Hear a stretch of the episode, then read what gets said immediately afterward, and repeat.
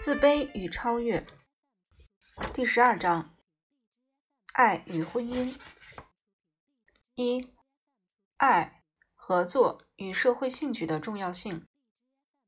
在德国的一个地方，一直流传着这样一个古老的传说，它可以评定未婚男女是否适合生活在一起。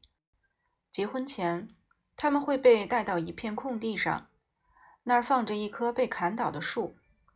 他们会被给予一个双人拉的长锯，要求他们将这棵树锯成两截，以此评定两人之间的默契程度。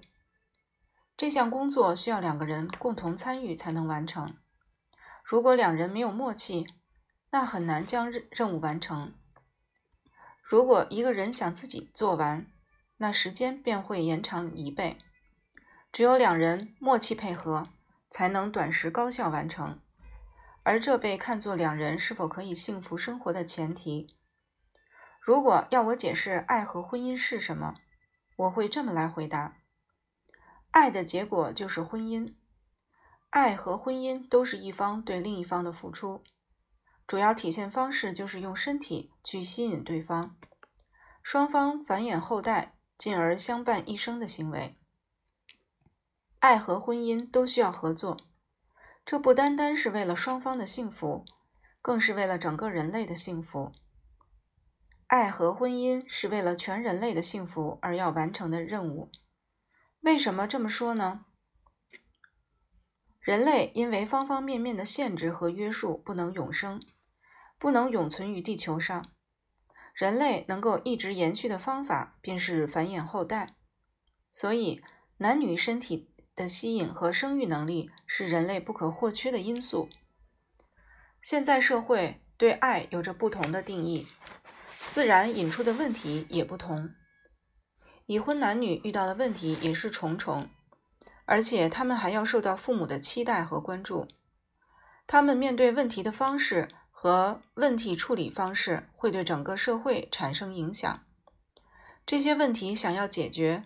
就必须要求我们保持客观公正的态度。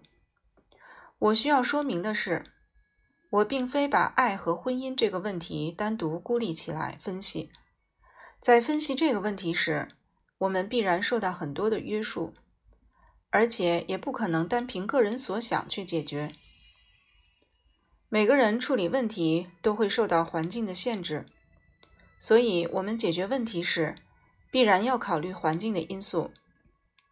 我们每个人的人生都受到三大制约：一，我们生活在地球上，就必须适应地球环境，在对地地球的适应中生存；二，我们与他人共同生活在同一个社会中，我们必须学会与人相处；三，人类有两种性别，男女关系的和谐发展是人类延续发展的基础和前提。所以，一个人如果可以将其人生意义定义为为他人和社会谋取利益，那他做任何事都会先考虑他人。在考虑爱和婚姻这个问题时，他同样能够考虑到这是一个关乎整个人类的问题。他自己可能并没有意识到这个境界，但行为上却一直秉行这样的准则。你问他为什么做？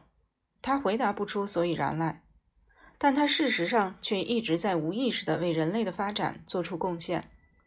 这种大行为已经渗透在他生活所有的小行小行为中。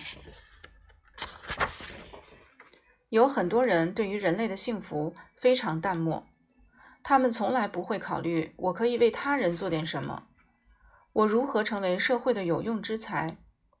他们常常思考的是。我可以从中获得什么？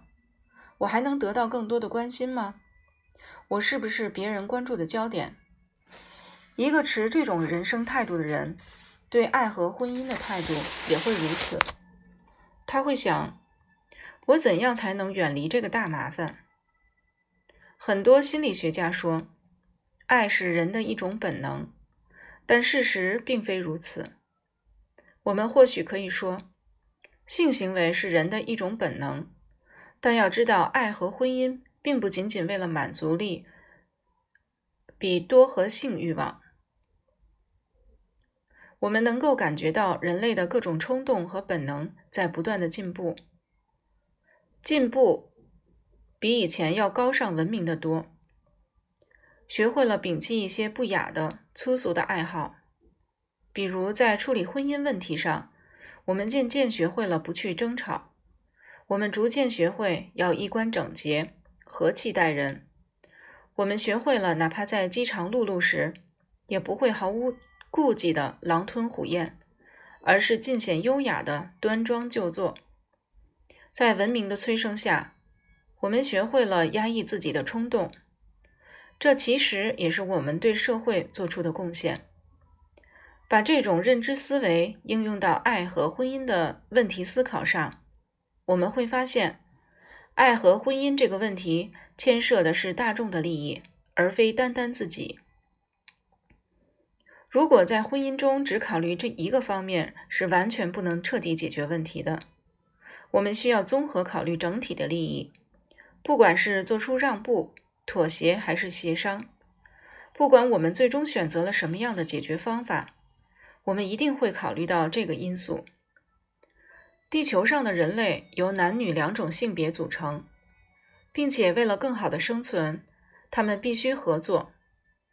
只要我们将这因素考虑在内，那么得出的决策将经得住所有的考验。